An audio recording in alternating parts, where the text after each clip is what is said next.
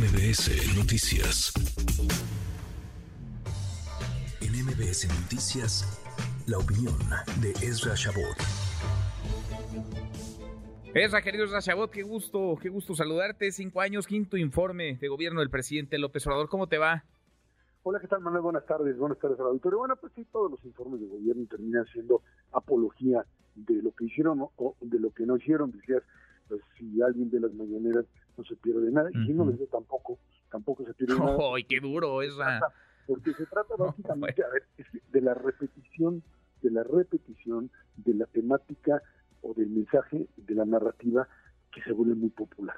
O sea, partamos del principio que pues se trata no de un análisis de gobierno, en realidad ningún presidente que hace se echa su mensaje a la nación, porque ahora ya no hay informes, es otro tema. En lo que hace es básicamente establecer lo que podríamos llamar una, una, una reafirmación de lo que consideran sus logros. El problema es cuando entras de lleno a lo que sería el detalle de lo que afirman. Y hay pues, eh, cosas que no coinciden con la realidad o absolutas mentiras. A ver, entremos rápido.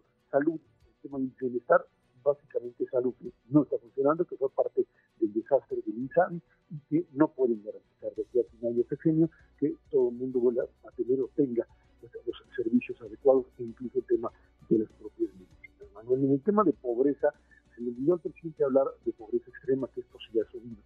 Y el otro ingrediente, que si bien es cierto que ha disminuido la pobreza, esta está vinculada directamente a entregar recursos a la población, o sea, darle dinero a la gente y eso pues, te saca de la pobreza mientras te estén dando el dinero.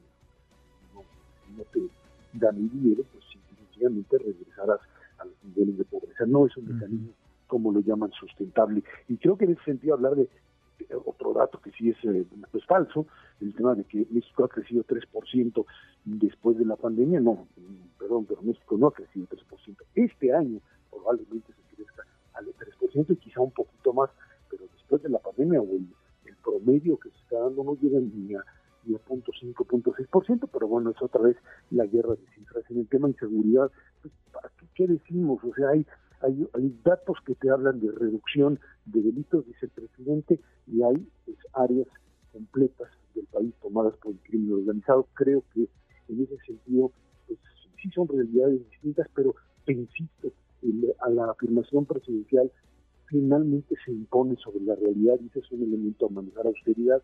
Me parecería ser que ha sido pues, el verdadero suicidio del gobierno en el sentido de que pues, estar canalizando recursos a obras fundamentales dos bocas que dice que va a producir gasolina, está difícil, porque todavía los grupos, hasta donde se sabía, no están. Le preguntó allí a, la señora secretaria de Energía, a Rocío y ella dijo, sí, pues sí, es esta idea de que las obras ya se concluyeron, todo está hecho de andar, entre en mayo en diciembre, el aeropuerto está funcionando, cosas que en la realidad no suceden, pero en el discurso político se reafirman de una manera muy clara. Y el punto fundamental, el tema del poder el tema del Poder Judicial se le convirtió al presidente ya en el objetivo de la campaña, que será seguramente su pues, eh, apuesta, que es Claudio Sheinbaum, y es el Poder Judicial está deteniendo, dice, a la cuarta transformación. O sea, desde el momento en que Arturo Saldía fue sacado de la jugada Norma Piña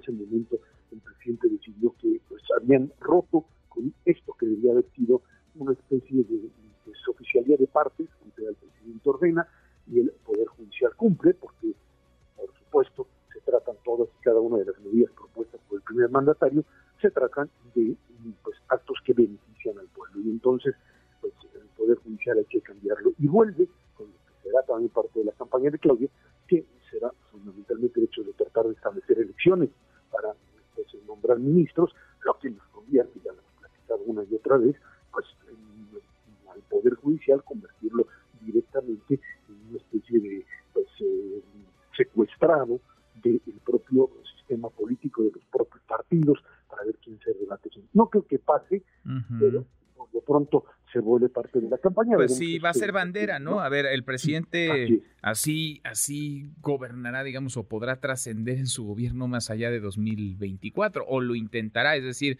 no solamente puso los márgenes, diseñó el proceso interno de la 4T y parece que le va a salir como él lo tiene pensado, no solamente es un proceso en el que poco se ha movido, sino que quien encabeza pues sigue encabezando según todas las mediciones Claudia Sheinbaum, sino que el presidente también les va a delinear la agenda, ¿no? El presidente les va a armar la plataforma eh, de campaña, lo que irán a vender en las elecciones y él lo venderá a su parte desde las mañaneras todos los días y comprometerá a los diputados y senadores y por supuesto a los gobernadores que resulten electos por la 4T a que empujen sus banderas, sus prioridades, su agenda esa.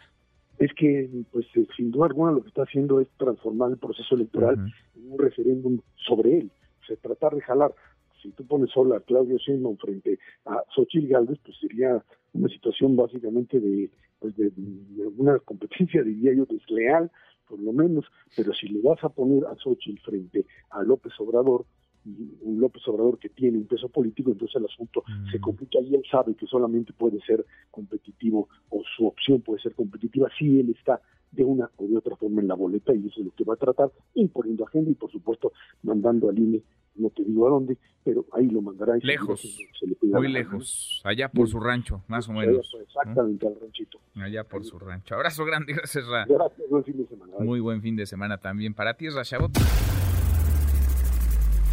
Redes sociales para que siga en contacto: Twitter, Facebook y TikTok. M. López San Martín.